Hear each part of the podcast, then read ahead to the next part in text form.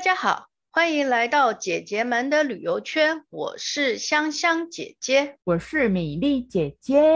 呃，我们之前其实聊了很多集，都跟旅游有关的，然后介绍大家去花莲玩呐、去雨林玩呐、之类之类的。可是呢，我们今天讲来聊不一样的主题。台湾的疫情实在是太严重了，像我们录音的当天，确诊数就已经六万多，而且听说之后还会陆续再往上升。然后再加上我们周边的朋友，其实也陆陆续续的确诊啊，然后那个居家隔离啦。其中我们节目的来宾。就有一位姐姐，她最近就是因为确诊在家里隔离，所以人很不舒服。所以我们想说，比较特别来聊一聊自身的经验，遇到这样的事情，她要怎么去解决，分享一下。刚好呢，我们的香香姐姐就是其中的一员。她因为家人染疫的关系，所以前一阵子呢居家隔离当中，然后我们就让那香香姐姐来聊一下，就说她在。呃，要上传呐、上传他的消息啊，或打电话遇到很多状况，然后好像也蛮麻烦的，就是联络不到，就是觉得，哎，碰到这种事情的话，应该怎么办？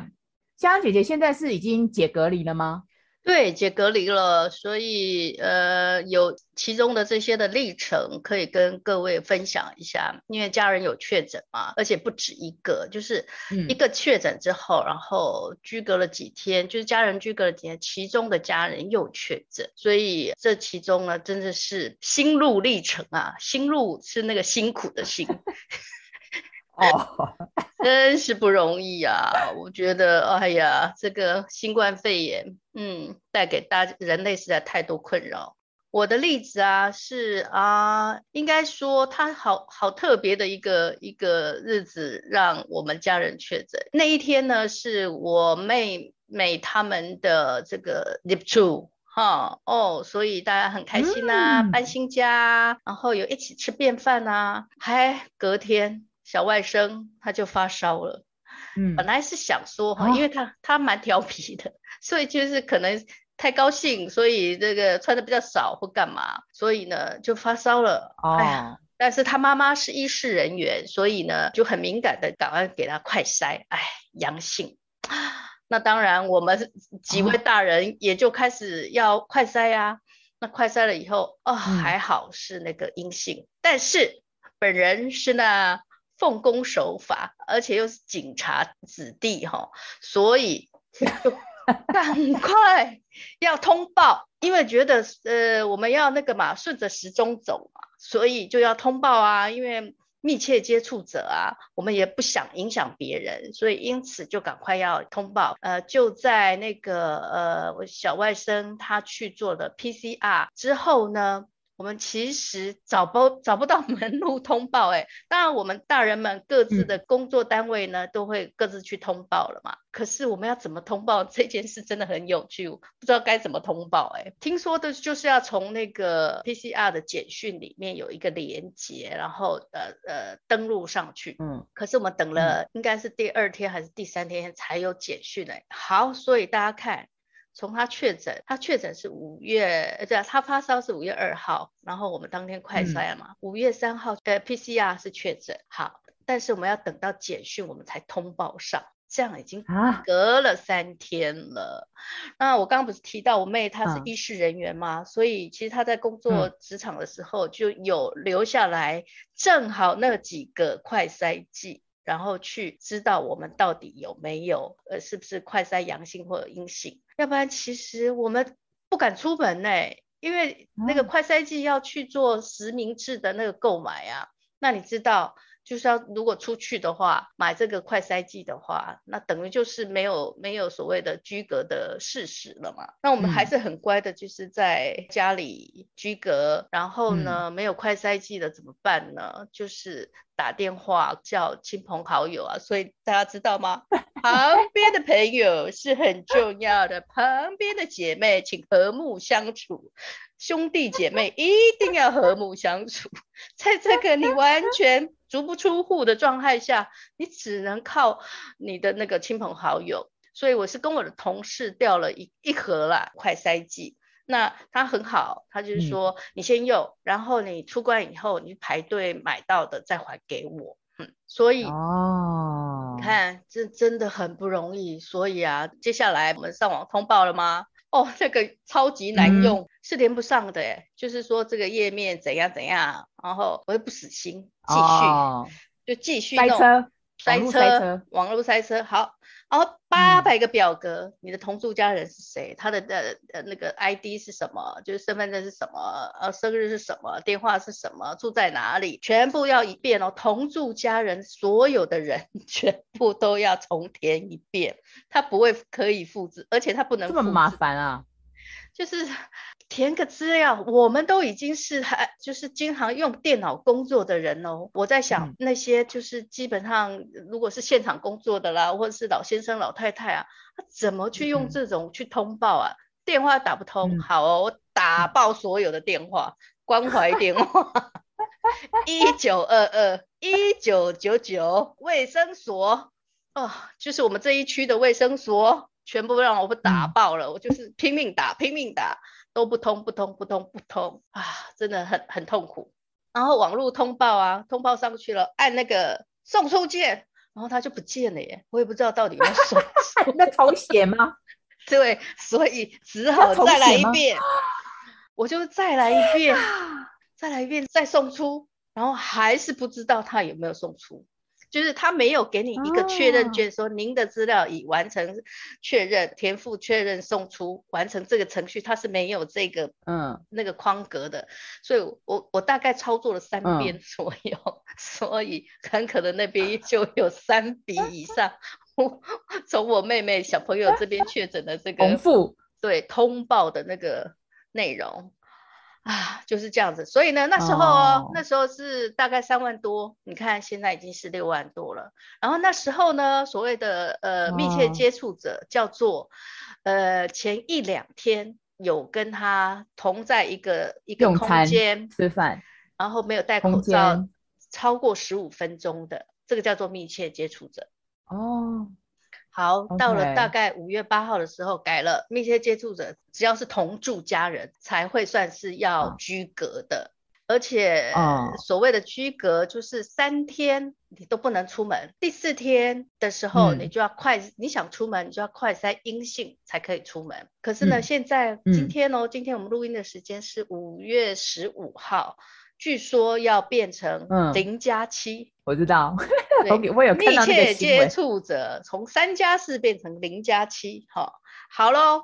可是呢，确确诊的 PCR 呢是有一个政策，希望是那个、啊、快筛阳性就视同确诊，可是还是不行。嗯，他后来就变成只是三类人，嗯、好像是呃，就是六十五，就是要不是六十五岁以上。呃，你要视同确诊的话，有三类人，就是其中就是你本身就已经是居家检疫，或者是已经在居家照护，或者已经在居家隔离这三类人这样子，对，他才可以变成快筛是呃快筛阳性就是确诊，好、哦，只是他有一条我还是不太懂，他是说快筛阳性，然后必须医事人员视讯确认这件事，我有点还是蛮。黑人问号，满满黑人问号，为什么？嗯、因为如果你一样的是老先生、老太太，他们怎么去视讯呢？啊、那个也还蛮麻烦的呀。还有一个，先打电话，嗯、把电话跟他报你的身份证号，料还有那个健保卡，这些要报一遍。然后他说帮你排，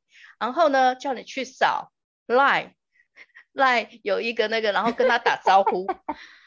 你看这几个步骤。真的是，当然很常用电脑的人，我觉得还算方便啦。可是你还是会想说那些呢？嗯、而且他还一定要说，一定要本人打电话。我就在想，本人打电话，那三岁小孩自己打电话嘛，就会 很多奇怪的问号就会出现。好，好，那我为什么会视讯呢？呃，中医呢，是因为好第几天的时候，五月六号，我妹妹，嗯，然后快筛阳性。啊，嗯、好紧张哦！嗯、其他的大人也开始，哈，其他大人也是快筛阳性。嗯、我们有四位大人呐、啊，啊，只有我本人是阴性。嗯，你你有同住在一起吗？呃，算同住了，但是我是在楼上，就就是所谓的居家照顾呢，必人必须好，呃，一人一室，一人一室。嗯、那我妹妹她们都有一人一室啊。嗯、那我是住在楼上这样子，嗯、所以都是一人一室。可是你看小朋友得了，嗯、然后他妈妈是照护者也得了，然后爸爸以及跟他们同住的都是阳性了。嗯、所以隔天呢，五月七号他们就叫车来数，哦、车来数就是车到那边，然后在车子里做 PCR，、嗯、因为有小朋友。在里面嘛，所以小朋友也带跟着去，嗯，因为没有办法，他也没办法上来啊，他也没有办法呃到我的那个地方来啊，因为他他是确诊的状态嘛，所以一家四口就又就去了那个 PCR 啊，两个中，两个又不确诊，只有爸爸没确诊，哦，就哎呀，我本来也应该还要继续三加四，一家子。在一部车里面，然后那个、oh. 那个司机带他们去，然后你你说有什么情况吗？那个我妹一到现场，哦，防疫他们叫防疫计程车就对了，对，防疫计程车，不不不不不，oh. 嗯嗯，因为也不知道有没有确诊，所以是那个叫计程车过去，防疫计程车过去的。Oh. 那.我我妹一到现场，马上赖过来说爆多人爆多。就是很神奇的，他们也排了，因为还还是车子的状态哦，他们还也是排了两三个小时。所以啊，我我常常看那个阅读那个最近的新闻，有一些确诊的，就我觉得他们很可怜呢，因为。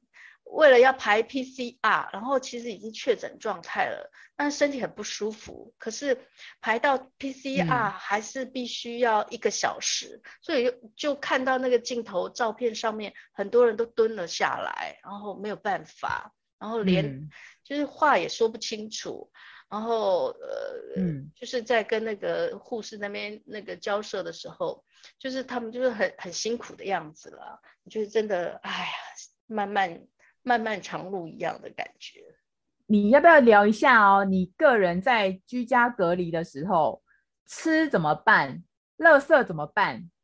好，呃，刚刚说了嘛，亲朋好友非常重要嘛，所以那三天呢，嗯、其实当天快筛之后，就是呃，应该是说，呃，小外甥他知道他快筛阳性之后，我们大概自己知道要居隔了嘛，所以就不出门了。嗯还好，本人就是尝了很多的那个呃干粮面啊，那那个 米呀、啊，还有什么酱菜啊，这些呢基本上都还有，所以三天来讲算是足够的啦。其他的那个什么也都会简讯过来说要不要帮你们买什么啊，什么什么呃等等之类的。吃呢真的都还好，好、哦。然后住当然就是一人一室嘛，不能出门嘛，行是不能出门嘛。嗯、然后衣着方面其实就是问题最、嗯、最小，因为就是那个夏天的状态下也不会换什么样的衣服。重点是那个快筛剂是没有的，我们完全不知道我们的接下来三天以后，因为第一次的那个快筛就就用完了嘛，那一盒就用完了。然后接下来，嗯，我还没跟我同事调到那个快筛剂的时候，嗯、我们不知道接下来应该怎么样。本来我们抱着希望说，嗯、哦，我们密切接触者，所以居家隔离，所以通报之后就会有这个关怀包。嗯，所谓关怀包里面应该就是有一些什么、嗯、呃消毒的啦等等之类的，而且我们幻想 里面应该会有快筛剂。有些县市里面是有快筛剂的、啊。总之，到目前为止，我都没有看到关怀包那个本、那个、那个、那个样子，到底长怎样？呃，是应该谁发过来？没有，不知道。没有简讯，哦、我刚刚说了嘛，哦、没有简讯，没有居格书，没有关怀包。然后最希望里面的就是关怀包里面的快筛剂，没有，都没有，期望落空了。什么都没有，然后打爆电话什么什么之类的。后来，哦，我这里可以分享一个都没有，对不对？可是我要分享一个，其实，在怎样这样的情况下，兵荒马乱之下，其实还是有一些呃暖举啊、暖心的那个担心朋友们。好，而且我一定要把这个人的名字讲出来。因为没有关怀包，所以就没有快筛剂。那没有快筛剂怎么办呢？就记得那个，我把所有的电话打爆了，对不对？有一个，后来有人就说，你可以去找里长啊。我说啊，里长，可是我们都出不了门呢。哦嗯、啊，好，用打电话。嗯，第一通比较久一点哈，然后我想说啊，可能不在，再打一通，他接了。好，我们就跟他讲说，哦，我们是搬来这里哪里哪里的，然后新搬过来的，然后我们家里确诊了，然后又出不了门，然后没有快筛剂。他说，他就说啊，我们这里也没有呢，都没有发给我们呢。我想说，那我们怎么办？我们不能出门啊，我们出门就会影响别人，传染别人呢，我们不敢呢。他说啊，这样哦。哦，我这里也没有哎，哎，我去帮你们买好了，听到了吗？他帮我们去买耶。然后呢，那时候我快十二点，好，然后他他就他就真的出门去了。然后哎，四点的时候，那个那个铃声响了，然后就是那个里长过来了，然后他送了一盒过来。他说他用他的那个健保卡去排，从十一点排到四点，啊，很感人。有没有一个很感人？感人，他叫吴庭宇，哦，家庭的庭，然后一个女字边，然后一个抒，很像抒情的抒，那个吴庭宇里长，一个女生的里长，哦、非常的哦，哦，让人家感动了。他说，嗯嗯啊，你们要好好保重啊，等等之类，就是送过来的时候。嗯、可是你看，他从十一点，嗯、然后用自己的健保卡，然后去排到四点。嗯然后帮我们送过来，这样子。下次要记得投他，嘿，里长。对，听说新搬过来住那个住户在这边就可以投他，哎，我跟我妹还有妹夫他们就说，哇，这个暖心的那个里长呢，下次如果他再竞选，我们一定一定就是投他了，真的。你那个居家隔离那三天，你都没有出门？对，都没有出门啊。然后，那你有没有叫？有没有叫？有没有叫外送？没有哎、欸，不敢。你知道连，连、哦、因为我我搞不太清楚到底外送可不可以送过到门口的这件事，因为呃楼下那个大门呢打开呢必须是、嗯、呃按门铃嘛，那正好我们那个 门铃它是按不了的，嗯、必须打电话上来的。哦、然后我也不太清楚说外送是不是要送，只能送到楼下。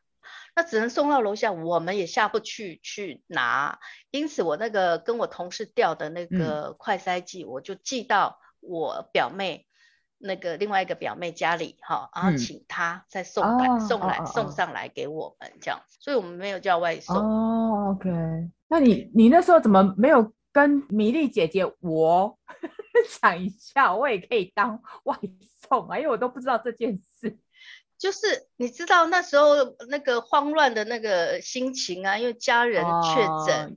哦然后你还要处理这个打爆电话通报的事情，然后网络又、哦、又又会宕机的事情，都在忙这些啊。然后最能想到的当然就是一个是工作职场的同事嘛，因为那个也是直接相关的。对对对。所谓的居隔其实应该就是不能出门嘛，嗯、所以也不能上班。那我我的工作性质其实是可以在家上班的，嗯、所以那个主管就裁定说，好，那你你就在家里上班就好了。所以那那时候我那三天还是上班的状态，嗯、应该说那七天我都是还是上班的状态啦。因此忙完这个，哦、我还还特别请了半天的假，跟还是一天的假，嗯、就跟老板说我我要处理这个通报的事情，就是顺时钟通报的事情，嗯、所以可能没有办法专心在工作上，啊、我还是自己特别请了假这样子。那忙完那个，忙完一轮之后，哦、其实就三天过去了。三天过去，我快筛阴性，我就、嗯、我就有自己出门去办理，嗯、就是帮我其他的家人他们，哦、呃，看他们要吃什么啊，买什么啊，等等之类，我就可以处理了。嗯，那你有去排快筛吗？排不了，不了，为什么？那个看到那个队伍那么长，我就不想，就不想排了。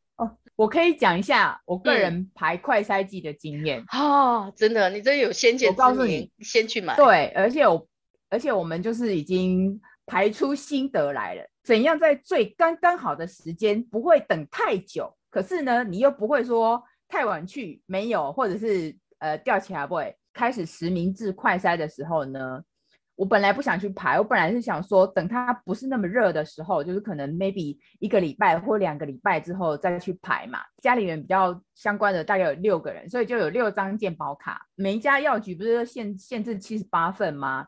所以基本上你不要妄想说你可以重排，而且它排快筛是一个人只能排一张啊健保卡。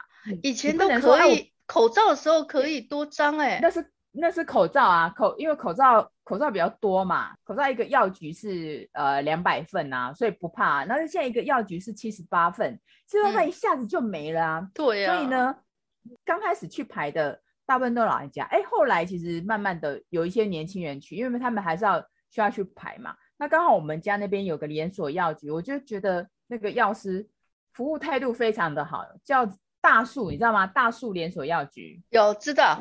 好像全省都有嘛，它比较特别，因为有呃很多那种排快筛的药局的，它卖快筛的那个时间都不一样，有些是早上八点，有些是十点，然后有些是可能下午。那大树的话，好像是全省都固定在四点，四点开始开卖哦。啊，那所以呢，好特别哦，是四点。你知道我我我为什么不去排队吗？就是我早上要出门去买东西的时候，就已经排到那个无尽远了，所以我根根本就放弃。你要先知道说他到底几点开卖，然后你再去测说你到底要几点去排。就是我妈妈她本来没有要排，结果他们一个跳土风舞的另外一个妈妈跟她讲说，哎，你赶快现在有再来排。那时候她跟她通知的时候呢是三点。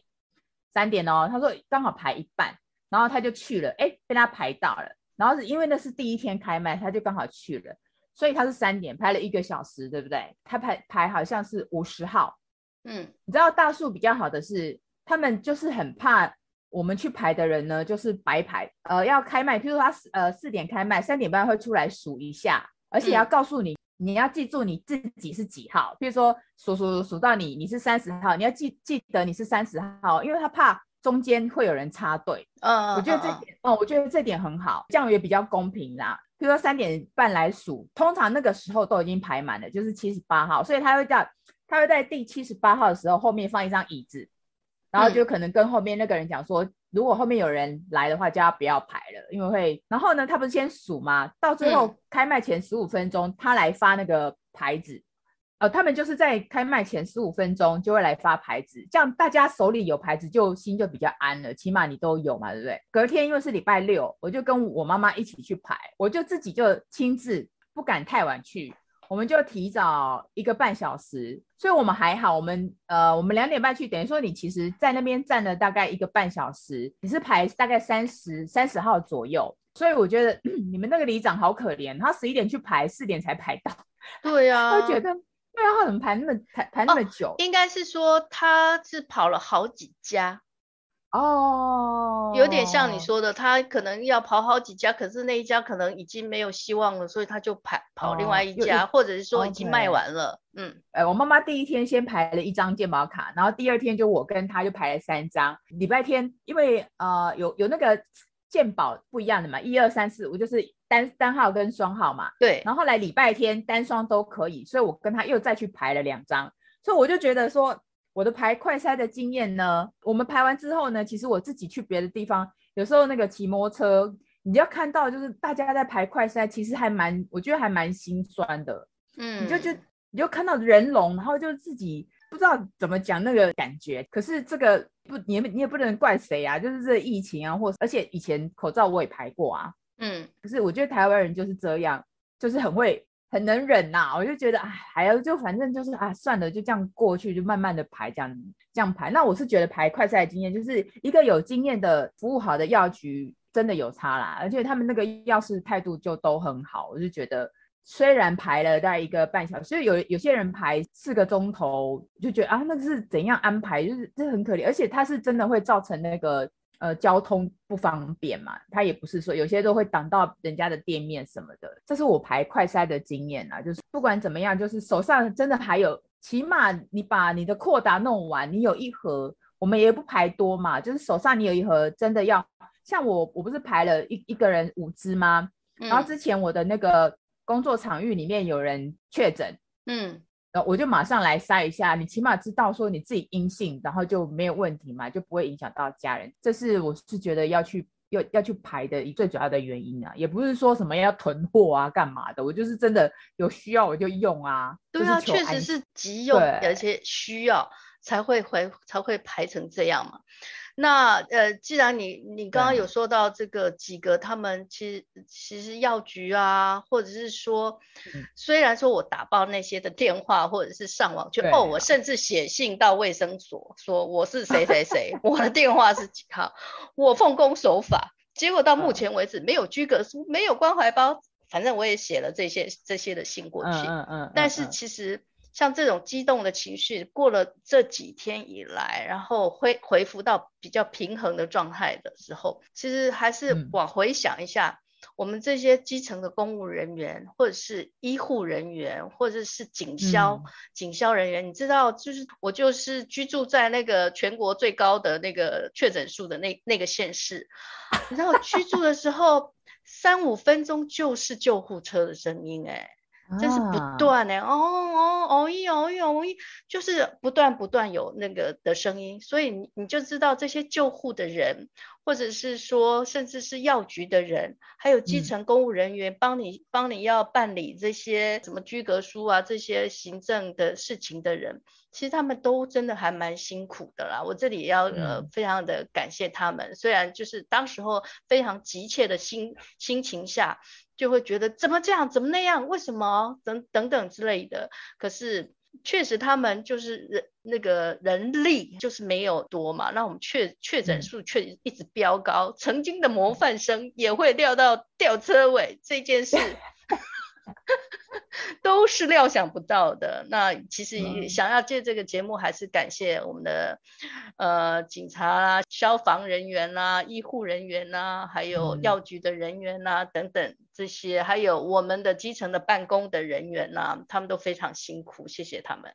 对啊，我觉得其实今天讲的最主要就是分享我们的经验，也是希望说大家一起。